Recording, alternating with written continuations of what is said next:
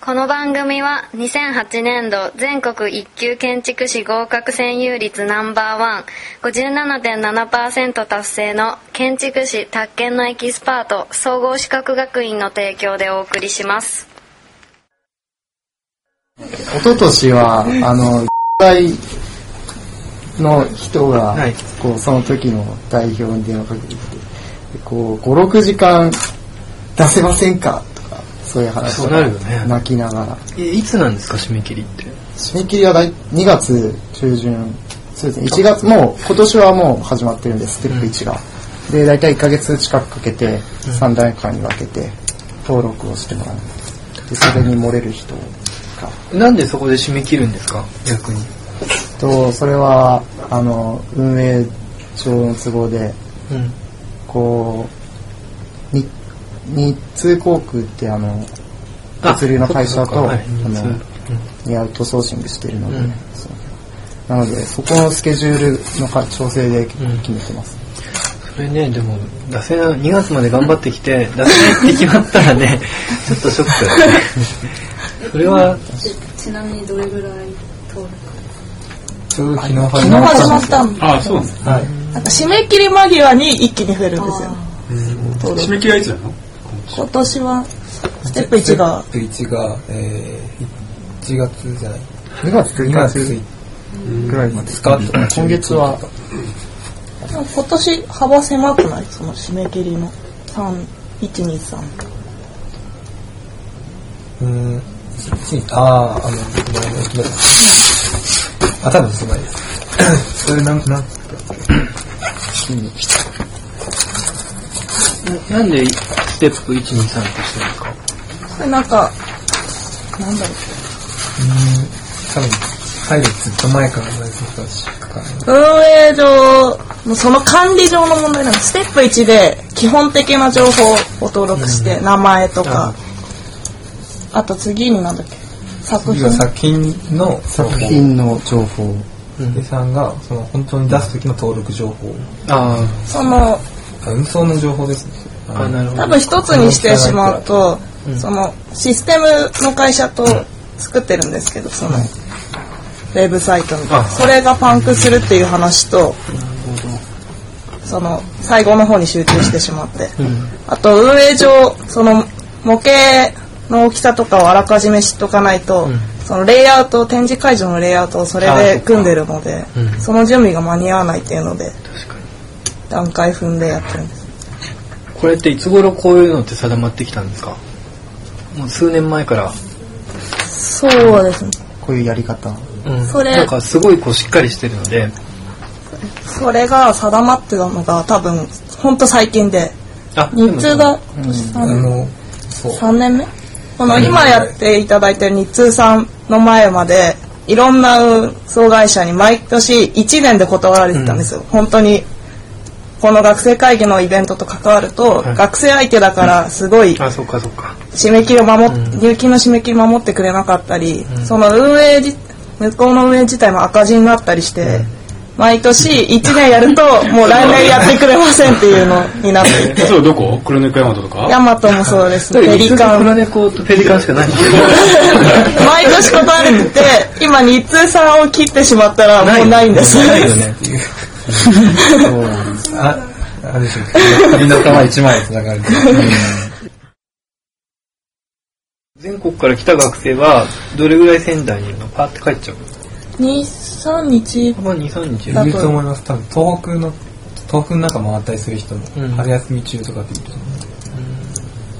最近ほら東京もほら巡礼する電車増えないですかあ青森とか空とかだかあ確かにらそういう意味ではなんかそれを拠点に動くっていう人も、なんか増えてきてるんじゃないですかなんかあの京都組の子とかはフェリー乗ってみんなで来る一一段で京あの辺からなんか京都からフェリーで来るどっかに多名古屋からフェリーがあるん分ですうん出るんですけどそれでこうみんなで安いからあ乗そっっかて交通費集団になってこう来るらしいんですけどもその旅路がもうやっぱ楽しいらしくて 毎年みんな割とフェリーで来てなんか一泊するよね一泊するとなんかもうこうなんか徹夜してくみんなで模型とか作っあてってまあ、最近は送ったりしてるからもあれですけどなんか割とこう そういうこうみんなボロボロの状態でこうなんか乗り込む 乗り込んで海賊みたいそなの時間を楽しみっていうなんかみんなんか聞くと割とフェリー移動あ。フェリード。安いんですとか言って地域によよるよだからそういう、そういう拠点があるとフェリーに来るし、高速バスの一部もいっぱいいるし、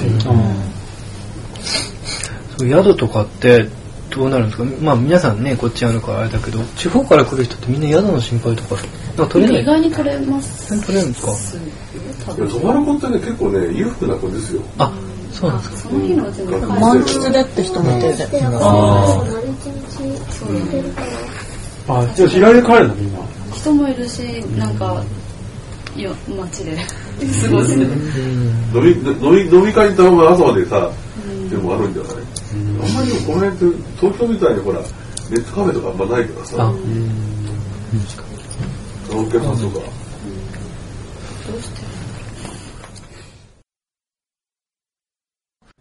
60人の増減はあるんですか今年は多い方なんですか少ないすごい多い方だと思います。 1やり年たい生人がが、多いんだ1年生が30人いるんで、 1年生が30人、はい。すごい、なんか、花、いのや、けどほぼき、まあ全然ほぼやめてないですよね。25ぐらいは全然残ってると思う。コンスタント今、10何人20人ぐらい来てますよね。 30人ぐらい。レコ大の子って何ぐらい東北の理工大がだいぶやめて、やめてでも2年生が辞めたんですよね。武藤さんが結構やめたんで、まあ、把握してる人ですと、まあ10人とかそれぐらい、今は入れてそれぐらい。でも1年生が入るきっかけは何なんですか花見お花見が。そういうイベントイベントの世界 で楽しそうな、何もわからイベントやってるんですなんか、やろうぜみたいなノリで、やっいいね、花見。ぱり。大学入ってすぐだねそう新ですね刊花見あと宮城県内出身の学高校生って1年生だと見見に来てくれてあそーれ高校生でやろうととか、まあ、ネットで見てとかっていうのもありますね、高校生にも結構認知されてるってことだよね高校そうですねだから近くメディアテイクの近くのこれ通りすがりでやってて見に来るっていうことですけど、来ました。はい。今いますね今の1年生そういう子もいます他の県の子は、まあ、多分それなんか花見なんか面白そうなイベントに来てるとか、大学入ってなんか先輩から聞いたりとか、うん。ちちなみにね皆さんの学校にサークルってあるんですか建築の。建築いや建築じゃなくても普通のサークル、いっぱいあります。あそれとはこう並行してやってるみたいなはい俺一種のサークルでしょインカレサークルでしょ、い俺わばは、俺カラーズやってて、あ全部やってるカラーズとこっちやって大変だね、 NHK サークルなんかこうそうなめてる そうだね。て。あ、そうやってないのは、ないやってないのはないわからないです。どこ、何、何があるのかあわかんない。他にも何かあるって聞いたよ東北大のグループもあるんでしょグループ。なんか、あ、そうです、ありますね。な、な、名前あなん、だどこかの方いや、歴史もあるしな。あいろいろある。あ、あんまわかんない。まあ、風通しがいいよね、なんかね、大学間の。ね、交流とかも含めてね。普通に遊んだりします。うん。関係ないけど。ダメハウスってみんな行ったああ、加藤さん。そう話題でしたねよく飲み行き会ます。の子供って明日。どんどんなとこなんですか聞いたことる油にはもう出て別のところに宗教ハウスは、ダメハウス一軒家は。の、 あ、なんかみんなが一緒に借りて住んでるとこそうですね。みんなが住んでる34人 2LDK に4、5人住んでる。で20人泊まれるって書いて多分無理やり詰め込む。リビング 全員で座る感じです、多分。っていうなんか、寝る寝れるとかは書いてないんで、入れるとしか書いてないんで、 20人しかそこら辺は嘘じゃないっていう。入れる。入れる。とりあえず入って座って、多分朝まで話してる気。加藤さんが。 20人収容か。中心か。あるなんかウィキペディア見たらブループリントがあのすごい学生のすごいイベントだって書いてあったって言うんでしょ昨年は。いや世界で一番熱狂的な卒業設計のあ、そうかもしれないね。きい確かに見てくらい大きいしさ白熱してるからでも外国のがそういうことでそそこまで熱狂的に卒業政策を扱うことないんじゃなういん海外でもこういう大会ってあるんですかそうなんでしょうん多分なくてうちになんかカナダの学生が来ていてちょうど今4年生でで俺も出したいっていうあそうそう彼すごい出したがっていてここにところがカナダなので出せないでしょそっか、日本一。そうなんだよね一回そういう問題ありましたよね。でアンデパンダンだから誰でも出していいはずなんだけど彼はカナダのトロント大学っていうところに行ってるんですよだからその場合どうなるんですかでもトロント大学の学生があ多分その例えば彼に潜り込んで展示がされたとするじゃないですか、でその日にいなしちゃいけないでしょ、3月7日に、でで電話かけて伝わらなきゃいけないんですよああのちょファイナンシャルになると、でまあ、そういうなんか側側面的な理由でなんかこう問題になるかもしれないけど、模型を送るのであればすごく、大変あー国内でもすごいんです。日本の拠点に送っといてそれが誰かが代送するのがさ、じゃあ逆に日本にいる外国人は出せるんですか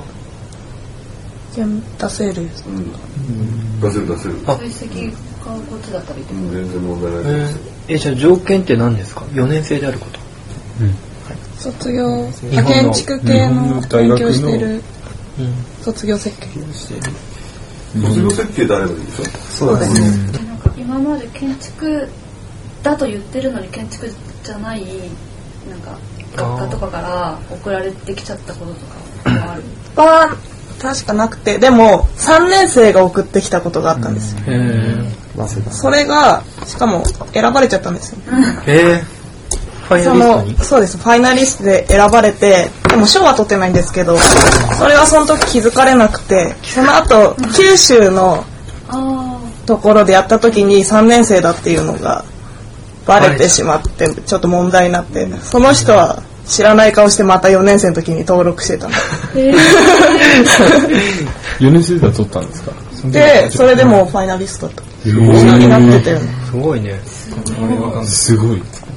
なんかその時の実行委員長がその人にメールで「あなた去年も登録してますけど」っていうメールを送ってた強い。卒業してなければいいのかできなかったできんのか2回そうです。4年生なの。卒業政策は出したけど例えば高等理科の単位を落としてて卒業したかった人があ翌あ、どう年なんだ。それがそれを大きく改変したとして1年かけて。でも2回もやりたくない卒業してそのことあるよねエネルギー使い果たしますね1回で2回はきついですよねあ少なくとも多分カナダはそういうのないんですよ、大自分の大学の中でディプロマを取るっていうのがあの向こうだとこう大事になってくるのでそれ以上にこうなんかいろんな大学で集まってっていうのは多分ないんじゃないですかね、結構ほら学校ってそのその大学のファイナルとかそのでその発表会で華々しくエンディングをすることの方がステータスだったりするじゃないですかそうですね。そのファイナルレビューにいろんな人が来てこうやってこういろんな議論をしてってそのそれが一つの型になるじゃないですかで日本ってあんまりさそれがかっこよく収まらないから外に他流試合に出たがるとこってあるでしょだから他流試合が原基本的にこれって原則だからさ誰にも推薦書も書いてもらえないしだからまあそうあのほら赤レンガの東大のやつ東大東工大芸大のそのイベントってあれはだ学内で選ばれて、で学その三三大学の前で先生の前でプレゼンをしてお前が一番かっこよかったって言われるのを待ち続けるイベントじゃないですか、でそそういうのとは真逆真逆真逆の性質でしょ、そうですね。ああいうのはでも学校推薦でね、なんか先生がね。ちなみにそういうライバル的なのが出てきたらどうしますかうちは日本一を決めてるのはうちだけなのでなんかね新潟に行った時にあのあそほら裏日本僕もカナダ出身なんだけど裏日本って一応呼ばれるじゃん裏日本一決定戦とか日本海側一決定戦 いやそれだから、まあ、日本海側だけじゃなくて今度はあの韓日本海側で韓国の学生呼んでやり始めたらこれはちょっと違うのになるんじゃないかだから輪がこう重ならないでしょ、だからそういう意味だと韓日本海側向こうでやり始めたらライバルになるんじゃないかな 思ったりしたんだ何語でプレゼンするの韓国語英語だもんね。英語普段英語だもんね。英語でやってもらえるかもしれないね、それでも面白そう日本、韓日本海っていう日本海を使いたがらないんだね。韓国日本海って名前を。日本海じゃないですねあそこ東海とかでしょ。東海そしたら日本一がなくなっちゃう。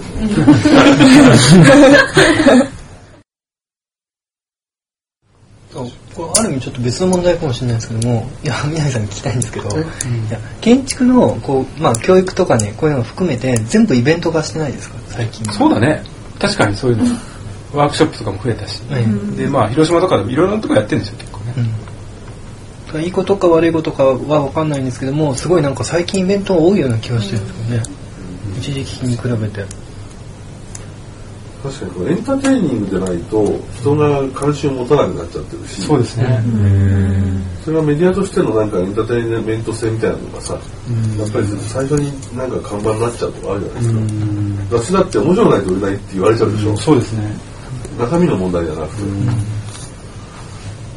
だから本当に9月、10月、11月ぐらいはね、もうイベントの目白押しだからね、毎年。日本もそういう意味ではイベントを建築でイベントをすることに慣れてきたところありますよそうですね、うん確かにそうですね。だから敷居が低くなったっていうことは確かにね、そういうとこもあるかもしれない。数多すぎますよね。卒業式関連だけでもすごいありますよね、東大東工大芸大のとか九州ね。だからなんとなくこう、ブロック経済みたいになってきてさ、それぞれの地域でこうなんかね、リーダーみそうそうたいな。地方予選みたいになってね。そうそうそう。そこで出た人たち高校野球じゃないんだから。でもパ・リーグ、セ・リーグぐらいに分かれてもいいかもね。ああ、そうですね。 J1 でいつだとかわいそうだからさ。